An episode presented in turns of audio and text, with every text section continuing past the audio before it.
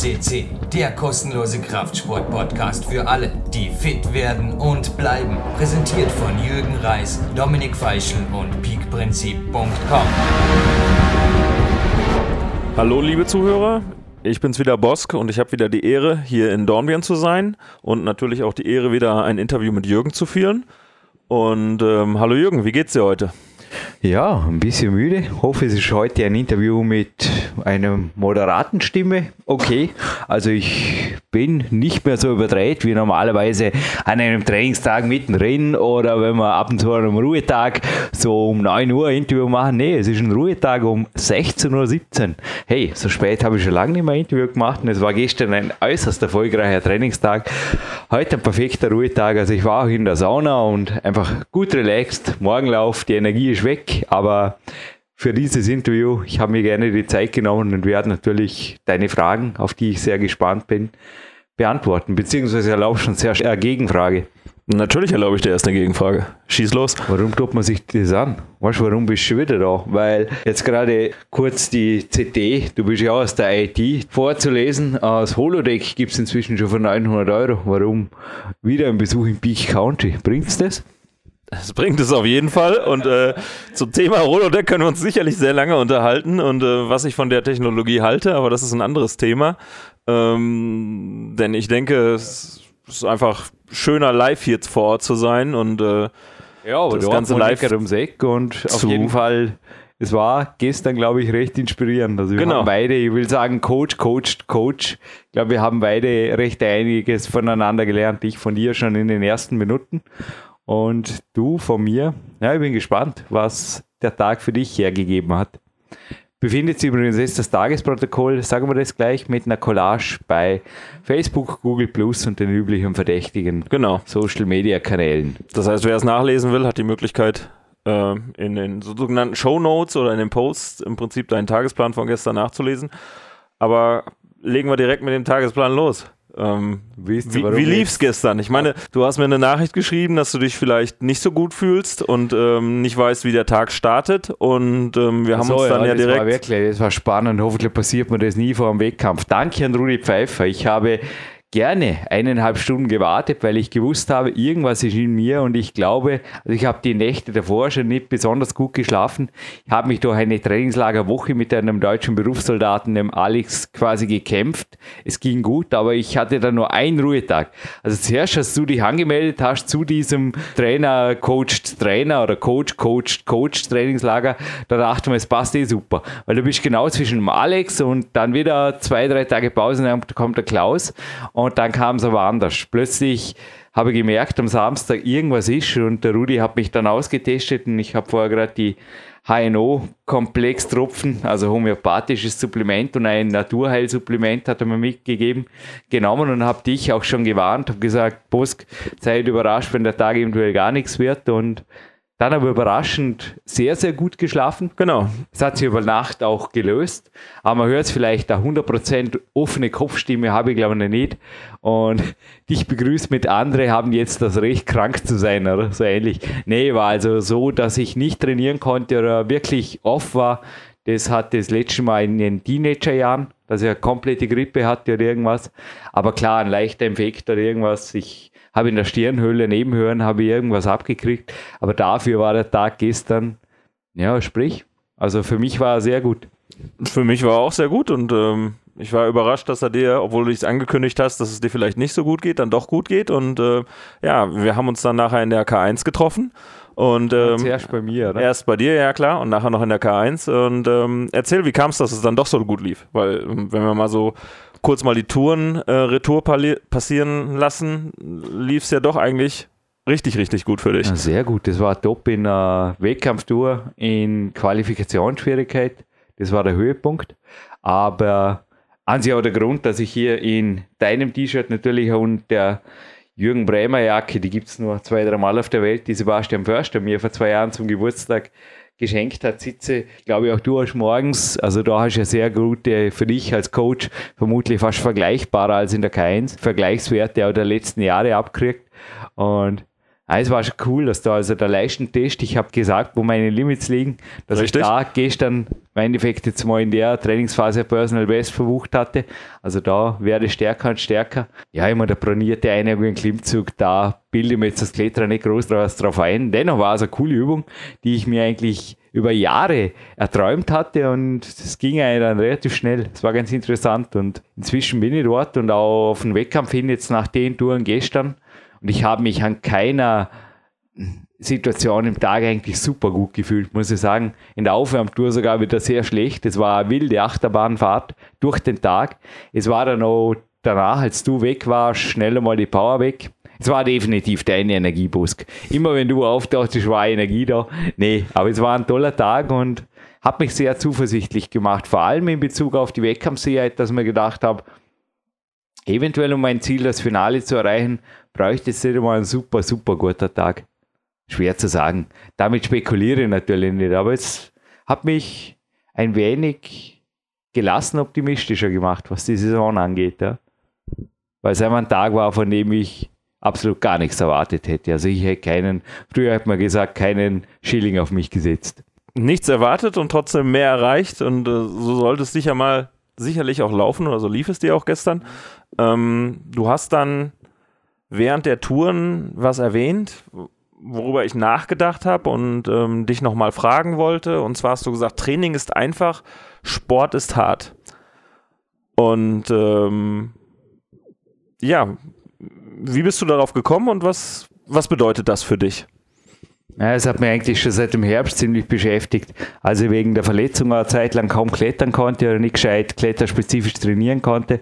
Da fiel mir auf, dass eigentlich Training, jetzt Klimmzüge machen oder Leisten halten oder auch alles Mögliche, dass das eigentlich relativ, auch mental relativ einfach ist. Man hat seine Übungen, man hat seine Sätze und Wiederholungen. Ja, es geht was weiter oder auch nicht.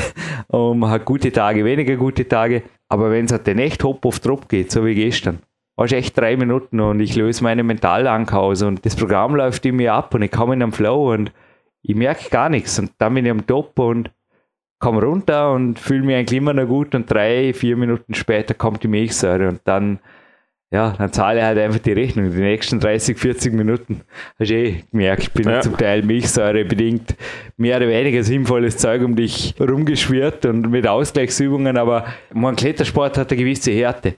Die Griffe tun weh, es sind Schmerzen, es sind echte Schmerzen. Und ich glaube, dass jede Sportart in äh, Wettkampfdisziplin, also Gewichtheben und so weiter, also in dem Bereich, wo du am Weg bist, dass es einfach ähnlich ist. Es ist ein Unterschied, ob ich einen Wettkampf mache oder auf einen Wettkampf hinarbeite. Dass ich echt mich in den Wochen vor dem Wettkampf immer wieder mit dem Rücken gegen die Wand stelle. Oder dass ich einfach ins Training gehe und ins Studio und sage, hey, lässig, hey, sind wieder da und cool und du weißt, was ich meine. Es soll jetzt kein, ich weiß auch nicht, ich, ich will niemanden wertschätzen, beziehungsweise im Wert mindern.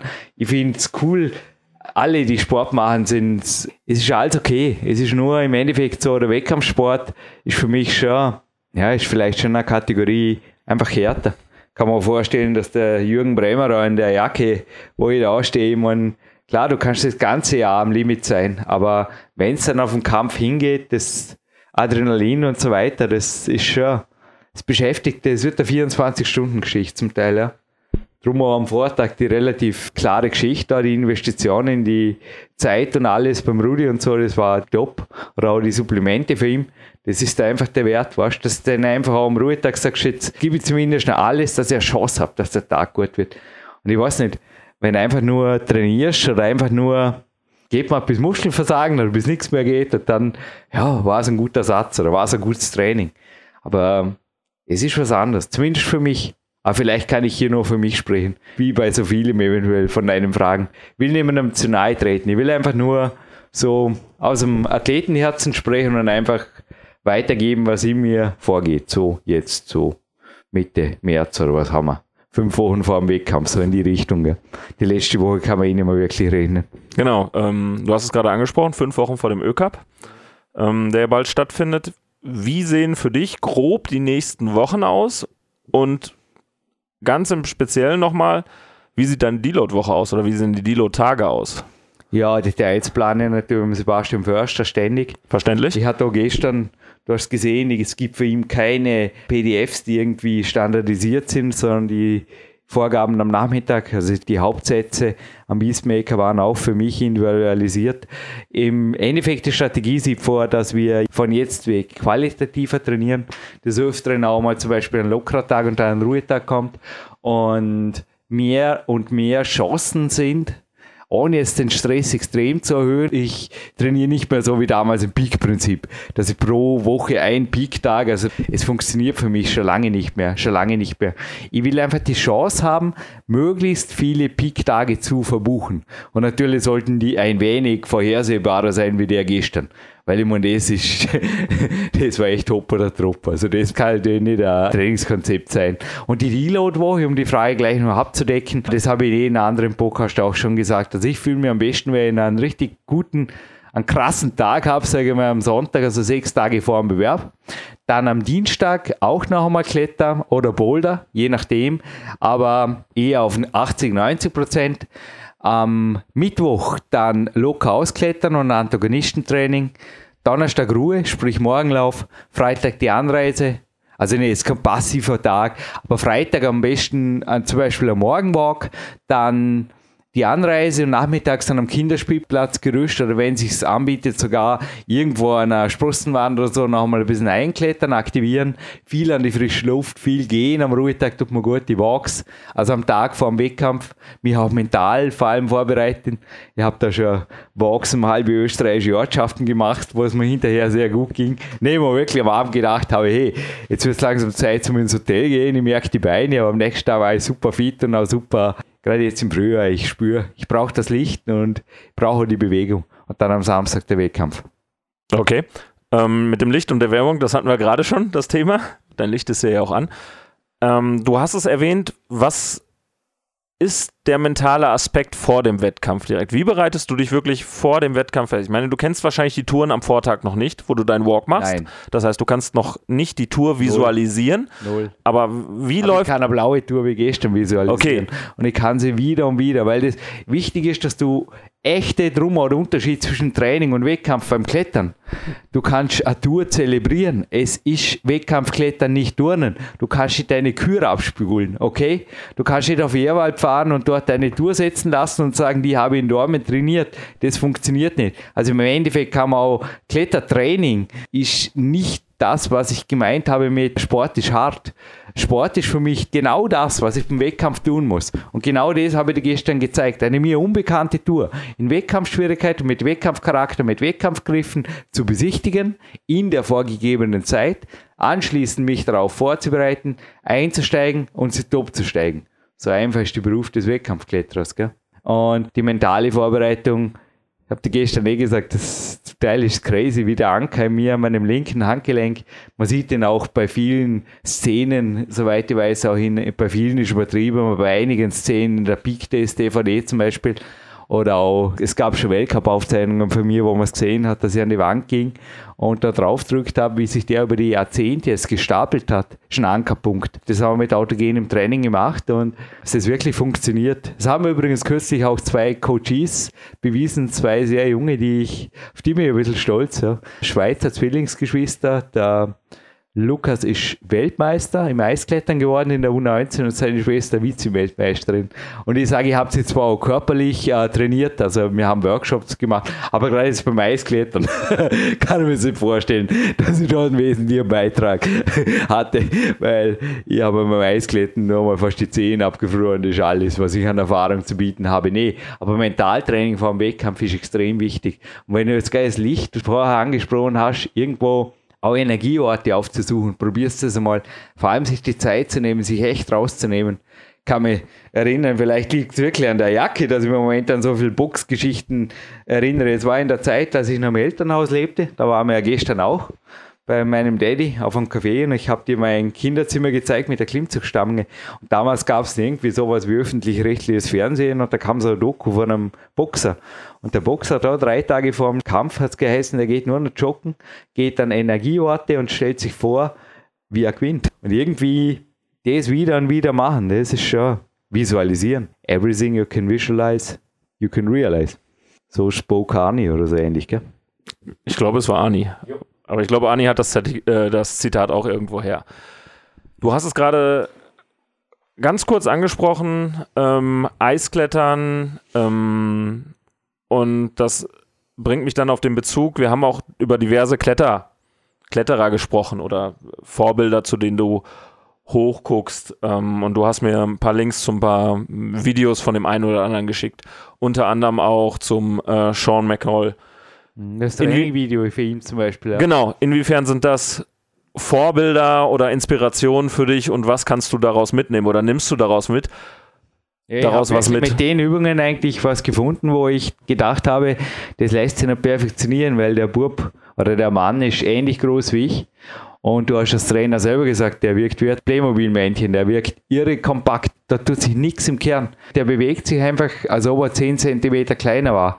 Und ich bin einfach mit den Übungen auch zu den Tourentrainern hier gegangen. Also herzliches Dankeschön an Lubo Matera. also du hast dir die, die Übungen von denen so ein bisschen abgeguckt, die du da siehst. Von ihm ja und auf mich adaptiert. Habe dort Schwächen erkannt. Ich habe die Übungen vorher auch schon gemacht, aber nicht in der Perfektion.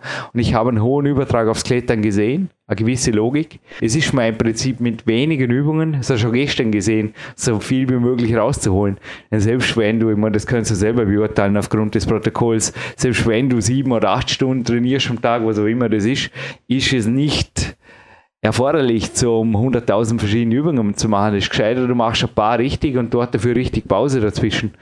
Und für mich waren die Übungen schon irgendwo von der Körperspannung her, war das schon und seine Videos jetzt über die Jahre immer wieder in mir drin, aber so richtig diskutiert und aufgefasst habe ich es jetzt im Herbst wieder einmal mit Erfolg. Danke auch den Tourentrainern. Marco Waldorf war auch primär dabei. Okay. Du hast es gesagt, du hast es seit Herbst entdeckt. Ähm, haben sich deine Einflüsse fürs Klettern im Anfang zu jetzt großartig geändert oder sind die eher gleich geblieben? Na, das Klettern bleibt im Mittelpunkt. Das, was ich drumherum mache, hat sich völlig geändert. Zum Beispiel seit dem Peak-Prinzip. Ich war jetzt vorher bei Hanno Hallweisen und er hat gesagt, er kann sich gar nicht mehr erinnern, weil er das letzte Mal bei mir eine Wirbelblockade behandeln musste. Hey, Bosk, in der Zeit, wo ich meine Bücher geschrieben habe, da war das zum Teil dreimal im Monat der Fall, wenn nicht hochfrequenter. Es war eine Katastrophe. Bis ich aufgehört habe, zum Beispiel gewisse Handelübungen zu machen und inzwischen habe ich auch dir vorher gesagt, habe ich für mich das Gefühl, dass mein Körper um Bodyweight besser verträgt, aber das auch gleichzeitig, und das wird jetzt viele wundern, die höheren Trainingsreize produziert. Ich war heute bei der CPK-Wertmessung und die war wieder sehr viel höher. Als letzte Woche habe ich es wieder mal probiert nach einem normalen Gym-Workout, wo ich abends einfach statt dem Training, das wir gestern gemacht haben, ins Gym ging. Für mich setzen Own Bodyweight Übungen, wenn man sie richtig macht, komplexeren und auch im Blut messbaren, qualitativeren Reize und sind für meinen Sport vermutlich auch, ja, werden die meisten Klettertrainer mir auch recht geben, schätze jetzt mal, sind aber wesentlich spezifischer. Das macht sicherlich teilweise. Wobei Sinn. ich habe immer schon Hangwagen und so Zeug habe ich immer schon gemacht, nur nicht so fokussiert, nicht so sauber, nicht so konsequent. Genau die Scheibenwischer zum Beispiel oder die, wie sagt man der Übung überhaupt, müssen wir den Jean fragen. Er gibt ihr einen französischen Namen, ich kann ihn auch nicht aussprechen. Aber ich schon recht an, du hast es selber probiert gestern, habt ihr ein bisschen in die Positionen gewiesen. Ja, ähm, wir sehen uns in einem halben Jahr wieder, würden Turntrainer sagen. Hätte schon ein bisschen Arbeit, glaube ich, zum die Perfektion erreichen jetzt. Ich meine, zwischen mir und dir liegt ein bisschen was und zwischen mir und dem Jean auch. Schon anspruchsvoll, denke ich. War definitiv eine anspruchsvolle Übung. Ähm Mehrere. Bin, mehrere und ich bin, ja stimmt, die ein, ja, wenn wir jetzt von der einen sprechen, dann die andere, aber die mehreren waren auch, die anderen waren auch dementsprechend anspruchsvoll und ich bin gespannt, wenn ich sie beibehalte, was ich vorhabe, ähm, was dann dementsprechend passiert in den nächsten Wochen. Und äh, be good, be strong, come again. Genau. be good, be strong. Ähm, wo wir gerade bei Anfängen und jetzt waren, den einen Punkt hast du nicht. Haben sich deine Vorbilder oder deine Inspirationen auch innerhalb der Jahre geändert? Ich weiß nicht, es waren irgendwie schon immer die besten Kletterer der Welt. Gell? Und der Adam ist im Moment einfach amtierender Doppelweltmeister.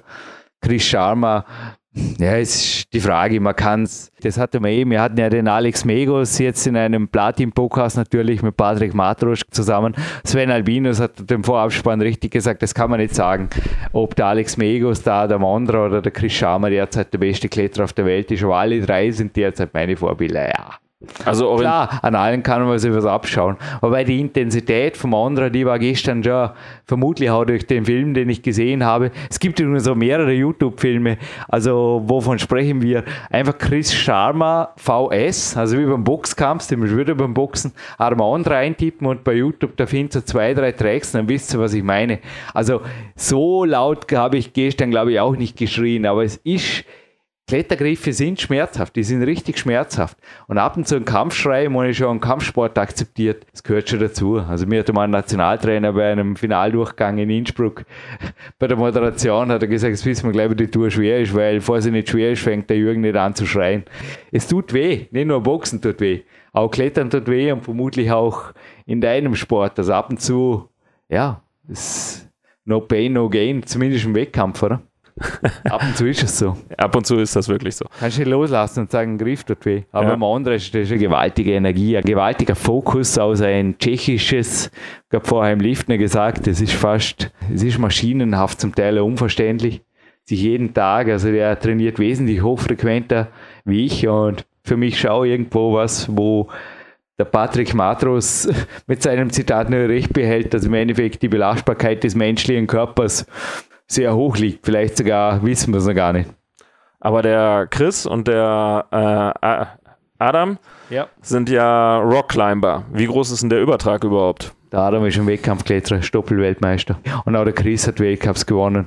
Ich denke, dass der Chris Scharmer, kann nicht sagen, hey, Jürgen crazy oder was, aber dass der nach wie vor, wenn er sich ein bisschen vorbereiten würde, also mit der Power, der hat klettert in der Weltcup-Finale, League klettern, können Sie mir jetzt alle schreiben, nee, Jürgen, du hast einen Knall, der war schon so lange nicht mehr im Wettkampf.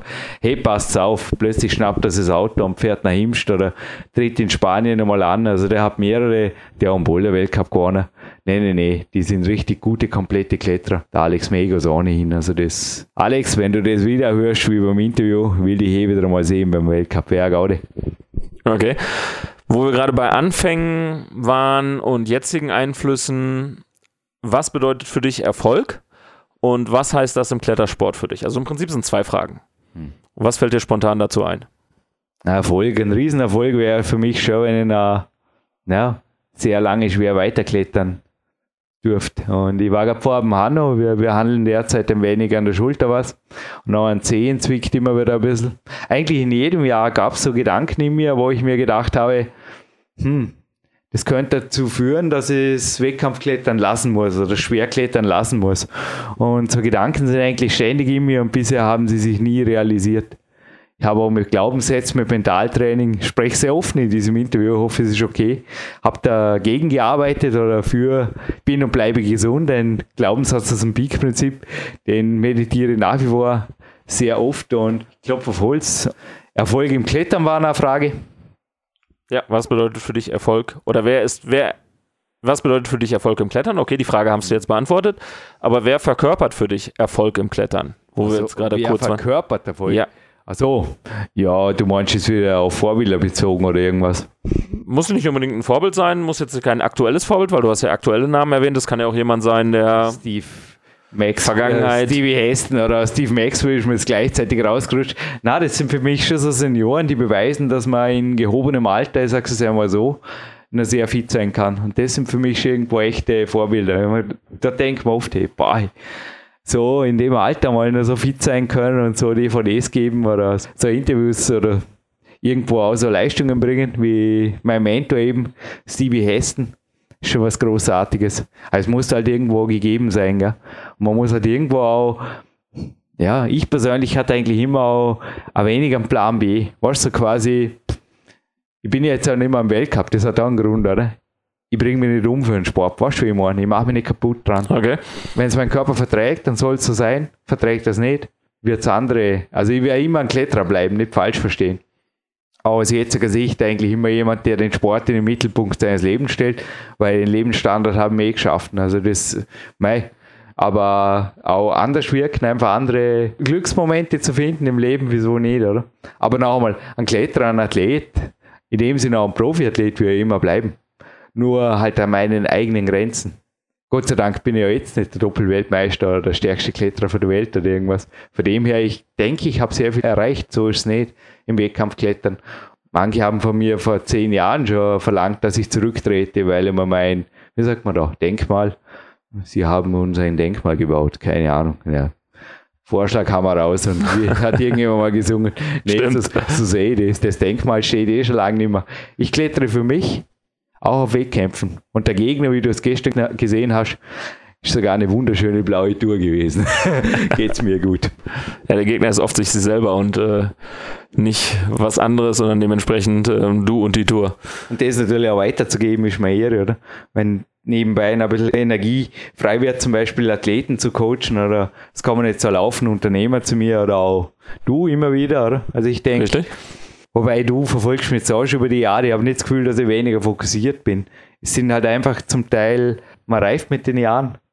Und gewisse Dinge muss man natürlich auch einsehen, dass man das Rad der Zeit nicht unbedingt zurückdrehen kann, dass natürlich gewisse Geschichten da sind über die Jahre klettern oder auch die Maximalkraft, die wir besprechen für Sportwissenschaften. Ich werde im Sommer 40er. Da müssen wir diskutieren, dass die, wie bei anderen auch, bei mir irgendwo zwischen 26, 27, 28 am Zenit war. Punkt. Okay? Und ja, Jetzt heißt es einfach in anderen Baustellen arbeiten. Wobei, interessant ist jetzt auch wieder das Experiment brunierte Einnahmige, weil korrigiere mich als Trainer, ist irgendwie auch eine Maximalkraftübung. Habe ich mir jetzt irgendwie 100% gesteigert im Herbst oder so? Nee, das kann man auch nicht so sagen. Für mich ist alle Wissenschaft irgendwie gerade die Sportwissenschaft ist für mich schon sehr ein. Darum kommen eigentlich auch relativ viele. Ich kriege immer wieder Anfragen von, kann dann auch die E-Mail zeigen, von Coaches, die alle Register gezogen haben an Ausbildung und die sagen, Jürgen, jetzt bin ich Mitte 30, irgendwie, ich komme nicht mehr weiter. Und alle meine Mentoren sprechen zum Beispiel gegen ein Trainingssystem oder gegen so umfangreiches Training, gegen die Kämpferdiät, aber dennoch, ich fühle mich nicht wohl in meiner Haut und ich probiere es jetzt einfach mit dir. Und das freut mich natürlich, wenn ich gerade solchen Leuten oder jetzt wirklich auch die Trainingslagergäste. Habe letztens mal jemandem das Kompliment gemacht, der gesagt, hey, crazy, ich kriege langsam richtig so, genau wie du. Am ersten Trainingslager wollte ich eher noch, habe ich das Gefühl, mit mir messen in der Turnhalle und jetzt ist das Ganze einfach sehr viel erwachsener. Also die Trainingslagergäste hier, das sind mittlerweile die sind über 40 oder jetzt der Klaus ist ein Unternehmer Mitte 50 und der gibt sich hier einfach drei Tage mit mir, plant es in der Unternehmerauszeit ein und das sind gewachsene Persönlichkeiten und wenn ich da was tun kann, genauso wie für die Youngsters, einfach so Mentaltrainingssachen und so, das, es gibt natürlich auch was her, an den Ruhetagen meine ich. Ich meine, ich selber werde zum Beispiel die elf Jahre Kämpferdiät, die sind ja auch ein bisschen was, oder?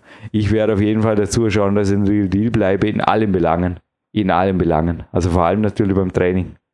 Der Morgen geht mit Training los und dann kommt der Rest des Tages, so wie auch heute. Der Morgenlauf war herrlich, traumhaftes Morgenlicht. Gell?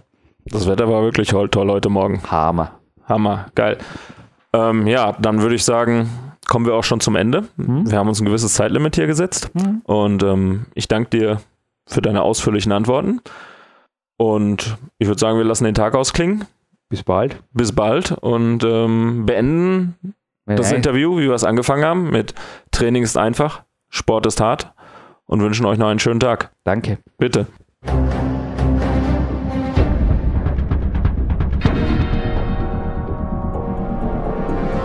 Alle Fitness-Bestseller der Peak-Trilogie, kostenlose Newsberichte und weitere Podcasts von PowerQuest CC sowie Trainingssoftware, Supplemente und Trainingsausrüstung, Personal Coachings, Seminare, Workshops und mehr. Jetzt direkt im Internet auf www.peakprinzip.com oder www.jürgenreis.com.